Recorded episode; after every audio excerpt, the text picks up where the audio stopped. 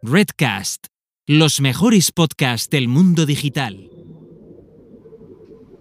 Hola, buenas. Bueno, pues estamos en otro episodio del podcast de Sharing Away. Eh, para el que no me conozca, yo soy Pablo Pérez Manglano, uno de los orgullosos fundadores de Sharing Away. Y si nunca has estado por aquí, te estarás preguntando un poco qué es esto de Sharing Away, ¿no? Pues te lo explico en un momento. Sharing Away es una plataforma de aprendizaje para aquellas personas que quieren crear proyectos digitales o mejorar los que tienen sin hacer un uso de la programación, es decir, con el famoso no-code. Enseñamos a cualquier persona, sin importar el nivel que tenga, a utilizar las herramientas no-code en base a casos prácticos explicados paso a paso. Pues te enseñamos, por ejemplo, por poner ejemplos, cómo construir un CRM desde cero, adaptado a tus necesidades, hasta construir todo un marketplace sin programar una sola línea de código. Totalmente funcional y automatizado. Estos son solo algunos de los ejemplos que puedes encontrar, pero si quieres ver más, pues puedes entrar en sainaway.com y descubrir lo que es el mundo no-code, ¿no? Y ahora estamos estoy súper, súper contento porque esto es una entrevista muy, muy especial porque estoy con Alex de No Code Hackers, que realmente se podría decir que es la competencia directa de Sailing. Y, y, bueno, hemos hecho esto pues para ver un poco desde nuestras perspectivas y cómo nos relacionamos, ¿no? Pero lo primero que te voy a pedir, Alex, antes de que te presentes tú, para el que no te conozca, es ¿qué es No Code Hacker? Hmm, eh, encantado, Pablo. Eh, no Code Hackers es una plataforma de aprendizaje de las herramientas que necesitas para crear productos digitales sin código, ¿no? En castellano. Y precisamente de una manera muy similar, ¿no? Y es interesante eso de la competencia y por eso creo que este podcast va a ser interesante. Eh, buscamos eso mismo, simplemente ayudar a que la gente pueda trasladar sus ideas, convertirlas en realidad y que no tenga que aprender a programar o que lo que aprenda a programar sea muy poquito, pero que de verdad puedan crear. Exacto. Bueno, la verdad es que tengo que decir que Alex y, bueno, y desde nuestra parte, desde Serine Away No Code Hackers, casi que nacieron a la vez. Realmente nos conocimos casi por un poco, lo sacamos y nos conocimos en Twitter de, ostras, mira lo que está haciendo, ostras, mira lo que está haciendo. Estuvo divertido. Y, bueno, cuenta un poquito, un poquito de ti, Alex, eh, quién eres y, un poco, pues, cómo has llegado hasta aquí con el proyecto de, de No Code Hackers, que me parece súper interesante la historia. Pues mira, yo soy Alex, soy muy gallego, eh, me encanta Galicia y la defiendo por encima de mis posibilidades. Eh, y trabajé durante cuatro años y medio en, en Abanca Innova, ¿vale? Yo estudié ingeniería mecánica y entré con un programa de, de, de emprendimiento allí me dieron la opción de crear un producto, me daban como 500 euritos para que desarrollaras tu idea y ahí empecé a aplicar conceptos de design thinking, de lean startup, de crear MVPs, de hacer campañas y validar las métricas y me quedé un poquito enamorado. Gané ese programa, me quedé allí, como decía, cuatro años, al final, cuatro años y medio, una corporate. Llevaba yo al final ese programa más de intraemprendimiento. También trabajamos con startups a ayudarles a hacer pruebas piloto con, con la banca, con la corporación y, a manejar internamente todo lo que eran los requisitos de, las startups, los requisitos internos y hacer de ese punto intermediario. Eh, y era un punto súper chulo porque veías cómo iban saliendo cosas, pero evidentemente pues las velocidades eran otras, eh, eran velocidades más lentas y justo cuando vino como la pandemia, yo quería hacer cosas, me sobraba muchísimo tiempo, eh, se paró bastante la actividad y a mí siempre me ha molado montar cosillas. Entonces, desde antes de, No Code Hackers monté uno que era los cursos de Bauton, que funcionó fatal, pero era una newsletter que te mandaba un curso cada semana, eh, que no funcionó nada bien. Tenía también un proyecto, que era el proyecto Startups, en la que retrataba gente del mundo de los startups. Ese, bueno, fue bastante guay.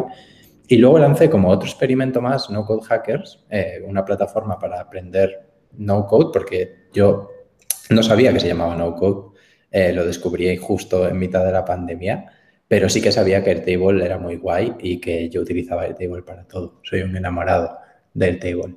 Entonces dije, pues mira, con lo que sé voy a aprovechar para explorar estas herramientas, Webflow, Thinkific, Zapier y todas ellas para hacer una plataforma y lo lancé en modo MVP. De repente parecía que resonaba con la gente y eso sí que lo hice bastante bien, yo creo, ¿no? El escuchar qué es lo que les gustaba e ir lanzando productos que fueran teniendo sentido para ellos y iterar el contenido en base al feedback que me iban dando. Y eso fue lo que fui haciendo durante unos cuantos meses. Fue creciendo la comunidad, fue creciendo la gente que hacía los cursos eh, y al final, después de más de 600 alumnos y 14.000 euros de facturación, pues eh, Minimum Run adquirió el proyecto. Eh, yo me mudé a Minimum Run en enero y Minimum Run adquirió el proyecto de No Code Hackers para incluirlo dentro de su, su oferta en, en, mayo, si no me equivoco, aunque las conversaciones empezaron antes.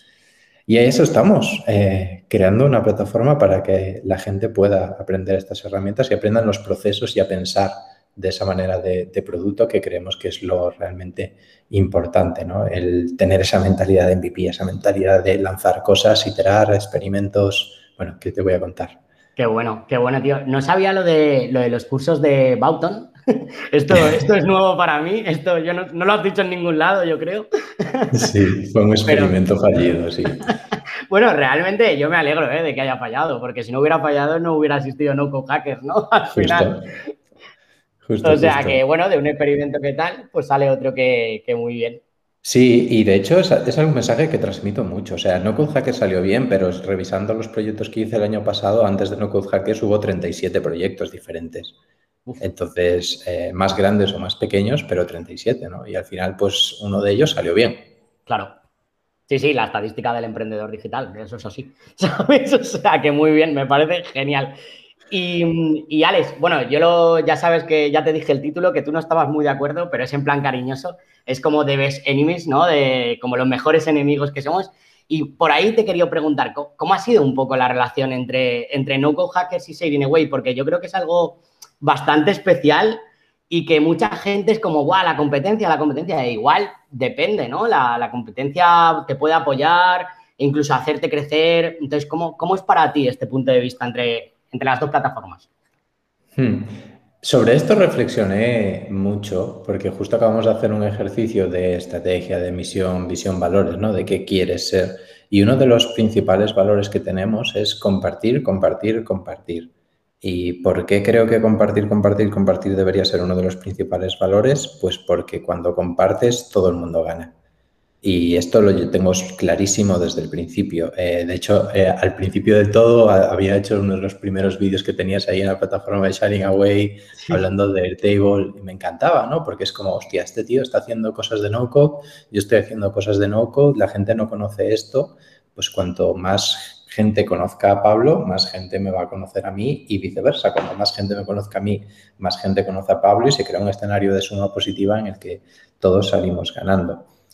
Y además, ahora que ya estamos un poquito más creciditos, ya tenemos un poquito más de track record, el tener esa competencia, ¿no? Yo decía que no me gusta la palabra enemigos porque jamás quiero que nos piensen como enemigos, porque no es la relación que tenemos, es competencia. Evidentemente estamos en el mismo sector, pero es un sector tan grande, es un sector que tiene tanto futuro y que tiene tanto hueco en el que la competencia lo único que puede hacer es hacerte mejor. Eh, cuando yo veo que Pablo o el equipo, todo el equipo, Tony, Lidón, hacen algo guapo, digo, hostia, tío, qué bueno, qué bueno, me alegro mucho por ellos. Eh, ¿qué, he hecho yo que no he hecho eso? ¿Sabes?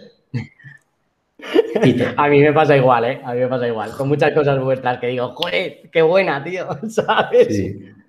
Sí, y ahí es difícil también gestionar las emociones, ¿no? De, hostia, tío, tampoco tienes que tener como tu foco fijo de cuál es tu rumbo y lo que te hace diferente respecto a otras plataformas, no solo Sharing Away, porque ahora está Sharing Away en España, dentro de un año habrá 27, han salido otras tantas, han muerto otras tantas, eh, y eso es lo importante, ¿no? Tener claro cuál es tu diferencia, cuál es tu posicionamiento y tirar para adelante, ser majos, compartir siempre y tener muy cerca gente que está haciendo cosas guays.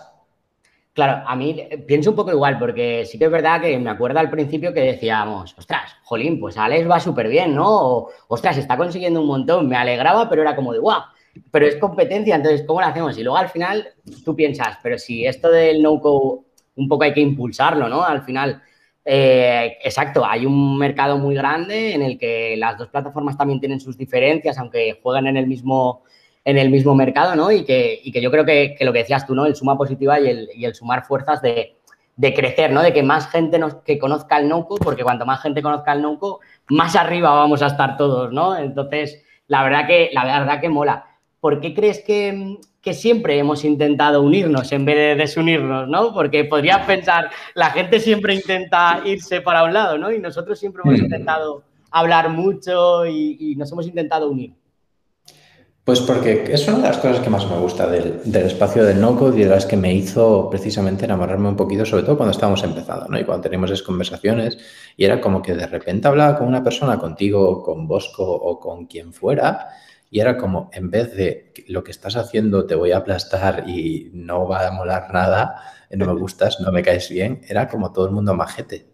¿Sabes? Y Magete es otra de las palabras que define a no code hackers, es decir, una persona, una empresa entrañable con la que te identificas y con la que compartes valores, ¿no? Y yo creo que eso es lo, que tenemos eh, tanto no code hackers como también vosotros por vuestra parte, especialmente tú, con que es con el que más relación he tenido, pero Tony y Lidón también son unos cracks eh, en eso, ¿no? En entablar la relación humana más allá de que el proyecto sea competencia, porque eso es lo que te va a hacer crecer, compartir experiencias y tener a alguien que está pasando por algo muy similar a ti que podríamos hacer un mastermind, ¿sabes?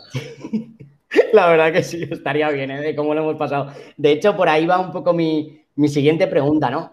¿Qué es para ti, dónde crees que hemos acertado a, nivel no, no, de plataforma, sino dónde crees que hemos acertado para potenciar este, este mundo de no y que más gente nos conozca? ¿Y dónde crees que podríamos estar fallando o, que podemos haber fallado, no lo sé.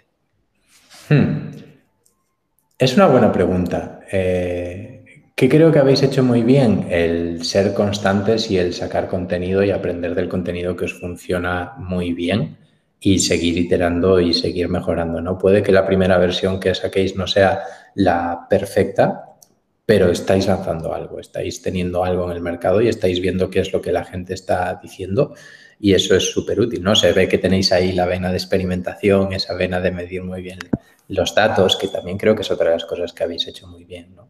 Eh, aparte que también, evidentemente, habéis sabido llegar a un sector de la gente que tiene esa necesidad de aprender eh, y habéis llegado de una manera muy interesante, ¿no? No sé cuánta gente tenéis ahora mismo en la comunidad, pero es mucha gente que está dispuesta a escuchar, ¿no? Y luego, por supuesto, no me puedo olvidar del No Code Fest. O sea, el No Code Fest es una fiesta para todo el mundo del No Code. Es un evento creo que muy necesario. Y ahí viene por la parte del, que es más complicado, ¿no? Porque es muy difícil organizar un evento. Eh, es, muy fácil crear un evento de charlas. Eh, voy a poner muy entrecomillado eso, ¿no? Es, es sencillo, es eh, puede tener más interés, puedes hacerlo mejor, puedes hacerlo peor, pero logísticamente es bastante sencillo. Ahora, crear un taller en el que la gente pueda crear cosas, que tengan charlas, que tengan mentorías, es muy complicado, es muy estresante, requiere muchas horas, requiere mucha mano de obra y es, es complejo. Yo creo que ahí en, esa primera edición, sobre todo, aunque había muchísima gente, muchísimas ganas, os sobrepasó un poquito la cantidad de gente que quería hacer cosas y no estaba como muy definido cómo iban a ser los plazos, cómo iban a ser las cosas. Pero es que es normal, estáis lanzando algo nuevo, ¿no? Y creo que sí que hicisteis una iteración en el segundo no coces de dar más tiempo, pero eso, claro, hace que se pierda la perspectiva de estoy en un no sé cómo llamarlo. En una competición, sí, sí. Claro, en una competición, en un hackathon, se diluye más en el tiempo, vienen equipos que pueden llevar más tiempo que otros. Eh, no lo sé, tampoco tengo la respuesta, evidentemente. evidentemente, pero sí que creo que estáis haciendo una labor muy chula de la comunidad, de, vincularla. Creo que también es complicado generar ese engagement dentro de la comunidad y creo que por una parte lo, lo, hacéis muy bien y hacéis muchos esfuerzos por, por, por ello, y por otra parte, me cuesta ver que haya gente que quiera participar, ¿no? Me cuesta ver cómo va aumentando esa gente fuera de los que ya más o menos vamos conociendo y que están dentro del ecosistema. Me cuesta entender, y es el, mismo problema que estamos teniendo nosotros, de cómo llegar a gente nueva que no conozca esto y que se enganche. Es, es complicado y es, es, el fallo que creo que, bueno, fallo, que no, no, no es un fallo, es aún no hemos descubierto tanto desde No Code Hackers como desde Saving Away y al final hay un tope, ¿no? En, las redes sociales o por tu marca personal o lo que sea, siempre hay un tope y, hay, y está ahí, ¿no? Entonces, poder pasarlo, eh, pues bueno, es complicado, pero sí que es verdad que el no-code tiene un componente muy chulo, que es que se engancha a la gente muy fácilmente, ¿vale? Es como esto de la serie que te mola de Netflix, ¿vale? Que te enganchas y te ves los siete capítulos. Si tú coges una herramienta que te soluciona un problema en ese momento, te pega el efecto wow este tan famoso y empiezas a aprender y el enganche va de la mano del mercado, ¿no? Al final el no-code está creciendo y, y no-code hackers y Sharing Away van un poco también de la mano del mercado y eso también lo veo. Pero es verdad que está costando un poco hacerlo más expansivo, pero también yo también lo pienso y tampoco llevamos tanto, tanto tiempo, ¿no? Para, para decir, joder, es que llevamos aquí cuatro años y seguimos los mismos de siempre. pero, pero sí que es verdad. Sí, totalmente. Y de hecho tiene otro de los otros principales pains que hemos identificado, ¿no? Que es que precisamente lo que dices, que es muy sencillo que te pille ese wow y es muy complicado que necesites ayuda para tener ese wow. Entonces hay un punto en el que es como, vale, yo ya sé cosas, déjame hacer cosas, ya no te necesito para aprender. Y es, eh, es difícil posicionarte para ese punto en el que, vale, no me necesitas para aprender, es un tío avispado, la mayoría de los que están ahora haciendo cosillas con no son gente que tiene ganas de hacer cosillas. Eh, ¿Cómo ayudas a esa gente? Ya, la verdad que, la verdad que es un buen melón, ¿eh? O sea, porque es verdad que cuando tú ya, ya has enganchado dos, tres herramientas, em, es verdad que dices, oye, pues lo voy a hacer yo por mi parte y voy haciendo, ¿no? Entonces, es, complicado porque para ahí lo que yo pienso, o bueno, esto lo estoy diciendo ahora de, pensar casi en alto, es un poco subir el nivel, ¿no? Porque al final vamos a tener que subir el nivel. Sí que es verdad que hay muchísima gente que aún no, ha conocido el no-code y que con el, con el nivel que hay ahora, que eso, por ejemplo, nosotros en el no-code fest nos hemos dado cuenta, hay un nivel un poco más bajo de lo que pensábamos, pero cuando esta gente suba a nivel, o subimos nosotros o, o al final no, no, no estarán así de enganchados, ¿no? Como, como si dijéramos. Entonces ahí estoy bastante de acuerdo contigo, pero es verdad que es algo tan nuevo que vamos un poco dando, dando tumbos y, descubriendo, ¿no? Pero esa incertidumbre a mí me, encanta. O sea, me, raya, me hace mucho pensar, pero también me encanta a la vez, ¿no? Es algo que, me gusta mucho. ¿Cómo, ¿Cómo, ves tú, Alex, el, mundo del no-code en, en tres o cinco años? ¿Cómo veo el mundo del no-code en 3 a 5 años? Eh, lo veo muy potente, veo a mucha gente trabajando de esto. Eh, principalmente yo creo que hay como dos, tres herramientas tractoras que son las que ahora mismo pues tienen utilidad real dentro de las empresas, ¿no? Eh, como podría ser Webflow para todo lo que viene a ser la web corporativa, landing pages, etcétera, ¿no? que pueden servirte tanto a una persona que está con su proyectito como a una empresa muy grande con cientos de miles de, de visitas. Está Babel, que está permitiendo crear aplicaciones bastante potentes y que están permitiéndote validar cosas muy interesantes. Saldrán más, seguro. Y luego está eh, Integromat, ¿no? que ahorra infinito tiempo a la hora de automatizar procesos y, creo que por ahí van a ir las líneas, ¿no? De esos tres tipos de perfiles, eh, la gente que cree webs, mm, frontend, backend se diluyen mucho las fronteras y eso creo que es lo que es interesante, ¿no? Que van a ser personas que tengan tanto una visión de lo que es la técnica, el, el frontend, el montar la web, el picar, el picar, no, el mover cajitas y crear la página, eh, pero que también te puedan eh, ver cómo eso impacta en el negocio y cómo pueden impactar en los datos que recogen y cómo crear procesos, ¿no? Creo que va por esas líneas de proceso, eh, front-end webs y diseño de, aplicaciones. Y luego, sin olvidarnos, pues toda esa parte de documentación, procesos internos. Hablamos mucho del Product Maker o el Chief Operations Manager o Maker, pero es eso, o sea, una persona que solo esté pensando en cómo puedes mejorar tus procesos, aunque sea un 10% utilizando estas herramientas sin tener que depender de IT, para una startup o para una empresa grande puede ser muy potente, ¿no? el, que, el que no dependan de crearse sus propias herramientas, o sea, de tener que dependerse de utilizar un software de terceros para hacer un proceso que ellos sabrían hacerlo mejor, es, un cambio de mindset brutal y yo lo veo implantándose en sitios grandes. Yo, también lo veo. Además, creo que fue eh, o una newsletter tuya o un post que pusiste el tema de que Netflix eh, había sacado posiciones para, para gente que automatizara procesos.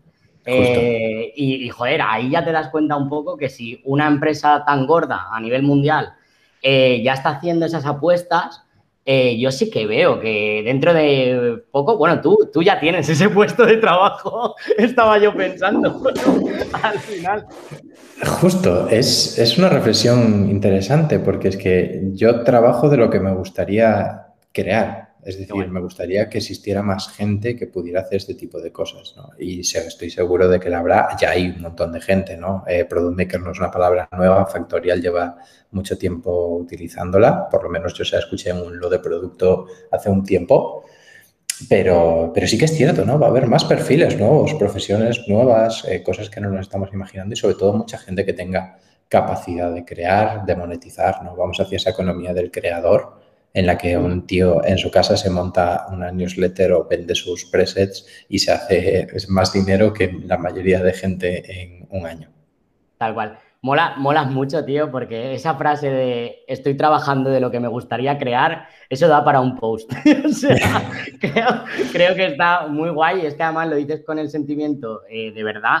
Que, bueno, por eso al final tenemos esta relación siempre, ¿no? Porque, porque Jolín, estás haciendo mucho por esto y, es que además te lo crees. Y, bueno, yo creo que, va, a ser, va a ser muy potente el movimiento porque muchas veces lo pienso y digo, joder, si yo ya puedo crear eh, cosas tan locas como lo que hicimos el otro día en el curso de clonar Airbnb con Glide en una aplicación y geolocalización y tal, pues lo que viene, eh, pues sí, es que igual te permite generar muchísimas cosas, ¿no?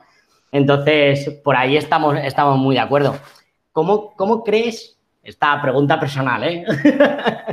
¿Cómo crees que estás ayudando con No Code Hackers a, las personas? Sobre todo a las personas. ¿En qué crees que les estás dando, sobre todo, oportunidades? Porque yo creo que, lo que estamos haciendo con estos cursos también es dar oportunidades a la gente. Entonces, ¿cómo, cómo piensas tú desde No Code Hackers?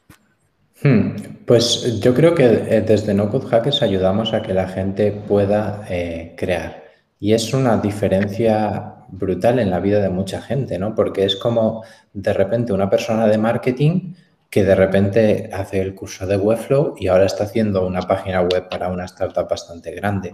Y es como, ostras, eh, sabías utilizar WordPress, pero no sabías hacer esto, no podías hacer lo que querías. Tenías, llegabas hasta el diseño, como, como mucho con Figma, y de repente dependías de otra persona. Ahora no.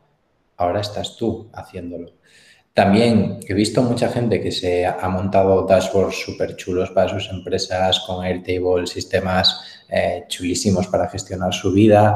He visto gente que ha pasado eh, de hacer los cursos a hacer consultorías y a ayudar en estas herramientas para sus propios clientes. Eh, he visto mm, gente también que de repente saca su side project, ¿no? Y también creo que eso es bonito. No todo es monetizar sino que de repente tienes una herramienta para diseñadores les pasa mucho lo de, oye, puedes hacerte tu portfolio como lo quieres, ¿sabes? Tal cual. Y es, es, una gran diferencia, pero como te digo, veo esas herramientas tractoras que son las que más empujan y las que más ayudan a difundir porque quizás son más maduras que otras, pero es lo que dices tú, eh, de aquí a tres años, ¿qué va a pasar? O sea, Clyde cada vez es más potente. Eh, Bravo cada vez está sacando cosas más potentes. Eh, lo, decía el otro día en una charla y me decía un diseñador, ostras, que el futuro es ahora. Exacto, exacto. La verdad que, jolín, con estos ejemplos eh, me acuerdo de uno que es uno de los que más me ha gustado, tío, que justamente es de un amigo mío que trabajó conmigo en mi antigua startup. Y el tío con, con Lambot creó un currículum vitae entonces la gente le, iba preguntando y tal, y luego le salieron 300 entrevistas esa semana. Que al final dices, madre mía, si es que con un poco de, creatividad, pero la verdad que se me ponían un poco los pelos de punta de decir, ostras, que es que te puede ayudar en muchas cosas, ¿sabes? Si eres creativo y, y encima en este caso fue muy original, ¿no? Y tal, digo, es impresionante. Y ese, ese ejemplo, por ejemplo, me, gustó mucho, ¿no? Aparte de todo lo que dices tú, ¿no? De, ver a gente que está creando cosas, que a mí es lo que más me gusta. O sea, yo, cosas, crear cosas. Es como, me da igual que sea un proyecto, que una funcionalidad, me da igual, me encanta verlo. Justo, y, estamos viendo a más perfiles. Hoy, por ejemplo, se acaba de unir, eh, justo hoy, además, eh, Tomás al equipo. Y Tomás fue algo muy parecido, ¿no? Puso en Twitter eh, un tweet diciendo busco prácticas para el verano, sé hacer esto y he hecho esto. Y hay una diferencia brutal entre soy un estudiante de ADE, tengo 21 años y estoy buscando unas prácticas para el verano, a soy un tío que he creado estas comunidades, que he llegado a estas gentes y que sé hacer esto. Cierto, totalmente, totalmente cierto, porque además la impresión para el que contrata es que es muy diferente. Es como, de, ostras, si te has preocupado en hacer algo para encontrar trabajo en esta situación, ¿no? Eh, madre mía, es que ya me estás diciendo que eres una persona muy activa, muy proactiva, además eres avispada, lo que sea, ¿no? Entonces, por ahí, por ahí tienes razón. Pero bueno, es verdad que dentro de 3-5 años yo quiero ver lo que, lo que nos va a deparar esto, ¿no? Sí, sí, sí. Va a ser chulo, seguro. Seguro. Vamos a hacer un poquito de, salseo, ¿no? ¿Cómo ha sido esta, esta unión con Minimum Run?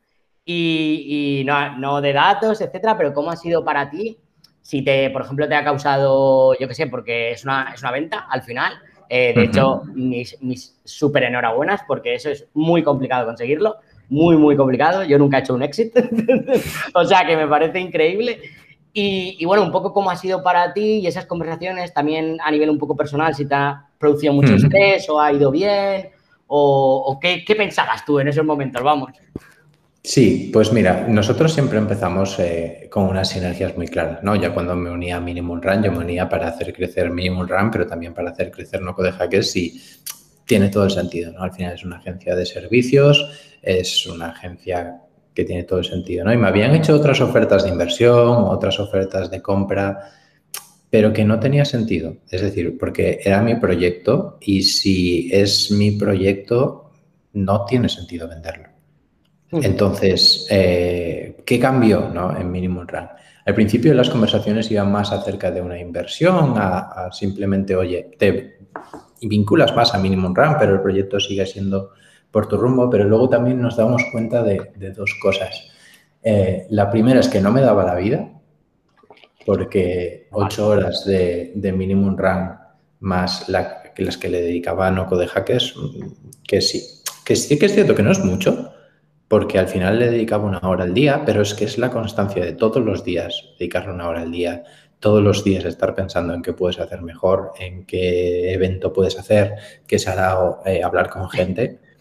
Te, comprendo, te comprendo. Es desgastante, es desgastante. Entonces yo, yo, no tenía equipo, ¿no? Vosotros sois tres, pero yo no tenía equipo, era yo solo y entonces llegó un momento en el que pues tenía que tomar una decisión y como que surgió muy natural. Eh, de repente me hicieron esa, oferta y me propusieron entrar a ser socio de Minimum Run. Y claro, eh, ¿cómo dices que no a eso? ¿no? Eh, estás entrando en un sitio en el que estás trabajando, que te sientes súper vinculado con la gente que está trabajando, que compartís un mismo propósito y que encima están alineados vuestros objetivos y que son tíos con muchísima experiencia y con acceso a, conocimiento y a recursos y a, y a una sabiduría brutal y es como, mira, si de verdad me creo, y eso y es una pregunta complicada, ¿no? Es si de verdad me creo que el no-code es el futuro y que todo lo que predico me lo creo de verdad, sí. tienes que hacer esto. Si lo que quieres es tener tu side project y ganarte tu dinerito porque sabes que esto en realidad no tira para tanto, quédatelo, ni te metas en inversiones, ni te metas en nada más.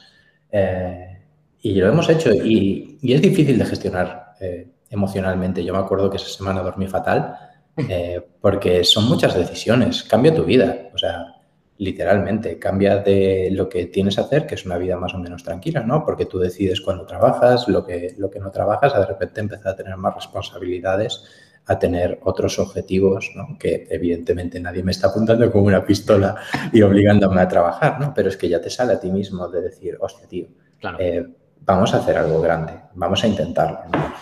Y, fue difícil. O sea, lo, que pasa es que aquí me gusta salirme un poquito de la burbujita tech en la que estamos de éxito. Es que, claro, lo podrías vender en el futuro, no sé qué. Y yo me acuerdo que le conté a mi padre en plan, mira, esto es lo que me están ofreciendo. Y me dice, ¿y por qué carajo no vas a aceptar? O sea, ¿me lo, me lo puedes explicar? Eh, y aquí estamos, y aquí estamos. Y ahora aprendiendo a controlar toda esta carga de trabajo, eh, meditando, haciendo yoga, porque creo que es muy, muy bueno. Y me ayuda, me ayuda mucho a llevar esas emociones, ¿no? Es enfrentarte a, si antes era incertidumbre, ahora es triple incertidumbre y de momento muy bien, pero sí que es cierto que te mete una capita extra de estrés que hay que ser plenamente consciente y yo lo era cuando me metí aquí. A mí me mola como te lo has planteado, porque al final lo que has dicho es eso, ¿no? De, oye, yo quiero que sea un side project, que puede ser, ¿eh? Y es súper legal, de, oye, yo quiero tener esto, a mí me entra un dinero al mes, no hay ningún problema. O realmente quiero impulsarlo para crear algo mucho más grande de lo que yo podía hacer solo, ¿no? Yo creo que, ese planteamiento es súper bueno y luego, eh, mencionando a tu padre, creo que al final es, eh, muchas veces es, oye, la oferta te cambia la vida, ya no solo a nivel monetario, te cambia la vida de, oye, por lo que te ha pasado a ti, de es que este equipo me puede ayudar a hacerlo más grande, me cambia la vida, voy a un trabajo que me gusta, además del dinero que, te has llevado, etcétera, etcétera. Joder, mm, yo qué sé, si te cambia la vida es para aceptarlo, ¿no? O sea, yo, yo un poco, yo siempre lo pienso así, vamos, de si me cambia la vida en cualquier aspecto que me mejore lo que, lo que tengo ahora, yo por lo menos creo que siempre iré adelante. Entonces me parece, me parece bastante bien. Y sobre todo el primer planteamiento que haces. El de quiero ser pequeñito o quiero ser grande. Yo creo que eso, eso es bastante guay. Sí, y sobre todo que ambas decisiones están bien. Y ese es el problema. Es que ese es el problema, que al final no va tanto del negocio, sino de ti mismo. De qué piensas tú, qué quieres tú, cuál, son, cuál es tu momento vital. Yo estoy igual con 10 años más y un bebé, pues igual no lo hago. Claro. O sí, no lo sé, pero probablemente no. Ahora tengo la suerte de poder intentarlo. Coño, aprovechémosla. A tope, a tope. Me parece, me parece muy guay y, como, y eso, cómo te lo has planteado, ¿no? Que, la verdad que me parece súper, súper bueno planteárselo de esa forma. ¿Qué piensas un poco que te ha ayudado? Porque tú apareciste así de la nada, ¿no? De ¡pum! ¿Sabes? ¡Pum! Ha llegado Alex al mundo del no-code, ¿no? ¿Qué piensas que te ha ayudado a, posicionarte y, un poco a crecer, ¿no? De, esta manera que, joder, que, que, has crecido muchísimo, ¿sabes? Y además tú solo. Entonces, eh, cuál ha sido un poco, un poco la clave o que tú piensas, sobre todo algo muy importante que dices, es que esto es lo que creo que, me ha ayudado? Pues me remonto otra vez a los valores. Eh, compartir, compartir, compartir. Eh, todo lo que he hecho, todo lo que he crecido, todo lo que he conseguido ha sido a base de compartir, ayudar siempre que podía y en, encontrar a, aquellas personas que, que yo les podía ayudar y que ellas me podían ayudar a mí. Una de las cosas que más me han ayudado a la hora de, crecer es, me propuse como objetivo conocer a una persona nueva cada semana, sobre todo al principio. Y es que es, te das cuenta en esas conversaciones que las primeras me, llamaban inversores y yo en plan, bueno, sí, tengo aquí un proyectito, no sé qué, está guay. Y luego al final con el tiempo pues vas madurando y vas teniendo más, eh, más experiencia, más recorrido, más vida y yo creo que eso es muy, muy interesante, ¿no? Porque al final lo que consigues es con esa, esa compartición, con ese vivir, con ese compartir con la gente, el ir cayéndole bien a esa gente. Ser muy pesado por Twitter, crear el podcast para compartir, crear la newsletter para compartir, eh, a base de hablar mucho, ser muy pesado y ser majo, yo creo que es lo que me ha, funcionado. no pasa nada, no pasa nada. Eh, sí, a ver, yo, yo, yo creo, yo diría lo mismo, de que al final el, compartir, pues al final hace, hace marca. Al final, tú puedes pensar, otra, que estoy compartiendo gratis, tal, no sé qué, cuánto, si quieres monetizar, pero si al final, si tú no te haces un nombre, pues es bastante complicado que la gente luego te vaya a comprar, ¿no? Porque yo siempre he pensado lo mismo. A Alex le compran porque le conocen y porque ha dado esa confianza, ¿no? Y la gente viene por su newsletter y le compra porque genera confianza. Y esa confianza solo la haces a través de compartir cosas, de ayudar a la gente y, de incluso de hablar a nivel privado, ¿no? Por LinkedIn, que te escriben o por Twitter o tal. Entonces creo que, es importante y que la gente creo que muchas veces lo deja de lado. Ya, yo quiero vender. Y le digo, y yo muchas veces pienso, yo quiero el Lamborghini en la puerta, pero es bastante complicado, ¿sabes? Entonces, que me, mola, me mola mucho la clave. Y, y bueno, como última pregunta ya, ¿Ves que los best enemies algún día se, se unan y sean muy friends? la, tenía, la tenía que abrir este melón, Alex. No me podía ir de aquí sin esto. tenías que abrirlo, tenías que abrirlo. Eh, ya, hemos colaborado mucho, colaboramos siempre, siempre que queráis. Eh, no Code Hackers está abierto eh, para colaborar. Y yo creo que ese es el punto en el, que, en el que nos vamos a encontrar muy cómodos todos, ¿no? Sí que puede que en el futuro pues pasen otras cosas o que uno se convierta en un gigante y devore al otro o que el otro devore al uno o los dos se unan y formen una familia, ¿no? Pero lo que sí que creo que es eh, interesante es esa actitud de compartir, de, oye, tú haces un evento, pues tráete a Alex. Eh, yo hago un evento, pues, oye, veniros al charlar, siempre nos compartimos los planes y siempre vamos a ir buscando por crecer esta... Dios mío. tenéis, problemas en la oficina, ¿eh? Perdón, perdón. Eh, esa parte de, compartir, ¿sabes? De, de va, que vamos a hacer algo juntos para crecer todo esto. Pues vamos a hacerlo. No, no, y de hecho, de hecho, si te pones, o sea, realmente estamos muchas veces compartiendo el camino, ¿no? De, oye, hemos nacido a la vez, eh, exacto, nos llamamos un montón para eventos, nos preguntamos un montón de cosas, ¿no? Para que la gente vea que, al final depende de, cómo te tomes tú la competencia, porque si nos la hubiéramos tomado de otra manera, y, más que nada esta, esta entrevista, para el que llegue hasta aquí después de, no sé, cuarenta y pico minutos, el que llegue y esté escuchando, es un poco eso, ¿no? Que hay veces que tómate la competencia de otra forma, porque la gente quiere lo mismo que tú en el sentido de, oye, vamos a agrandar eh, un mercado, que vamos a ganar todos, ¿no? Y yo creo que eso Alex y yo, bueno, tanto el equipo de Sineway como No Code Hackers, como que siempre lo ha tenido, lo ha tenido muy, muy interiorizado, ¿no? y por eso está un poco esta relación. Justo, es que yo creo que es eso, ¿no? Eh, no hace falta pelearse por un mercado que está creciendo, sino que cada uno va a encontrar naturalmente su, hueco, su nicho y donde se siente cómodo, ¿no? Y lo que te decía, que la competencia te hace mejor. Cuando Pablo y el equipo de Sharing Away lanzan algo, lo que os decía antes, eh, yo digo, hostia, tío, qué guapo, qué bueno, qué, qué cracks, ¿no? Y me imagino que pasará lo mismo del otro lado, ¿no? Porque al final las ideas no son brillantes y se le ocurren solo a una persona, sino que, todo el mundo tiene muchas ideas, todo el mundo puede ejecutarlas, incluso la misma idea eh, puede cambiar mucho la, la ejecución, el resultado. Exacto, exacto. Pues nada, Alex, la verdad que a mí me ha encantado que hayas aceptado esta, esta entrevista de un poco, sal, un poco salseo, ¿no? Y de, y de contar un poco por la relación que siempre hemos tenido y tal, que creo que, que la verdad que al que le esté escuchando o esté haciendo un proyecto en, pues lo mismo que nos ha pasado a nosotros, en un mismo nicho, etcétera, que, jolín, que siempre tire por hablar con, la otra persona, ¿no? O con las otras personas, porque pueden salir cosas muy chulas, ¿no? Y, al final un poquito por ahí. Así que muchísimas gracias, tío, como siempre. Eh, es un placer hablar contigo. Y, y nada, nos vemos muy prontito. Muy bien, pues muchas gracias a ti, Pablo, por la invitación. Gracias por todo lo que hacéis constantemente porque el no-code crezca y por compartir el camino, ¿no? que creo que eso es algo súper importante. Y para lo que queráis, ya te vendrás tú al podcast de No-code hackers a contar lo mismo y tendremos la segunda parte de esto. vale, perfecto. Un abrazo, tío. Abrazo.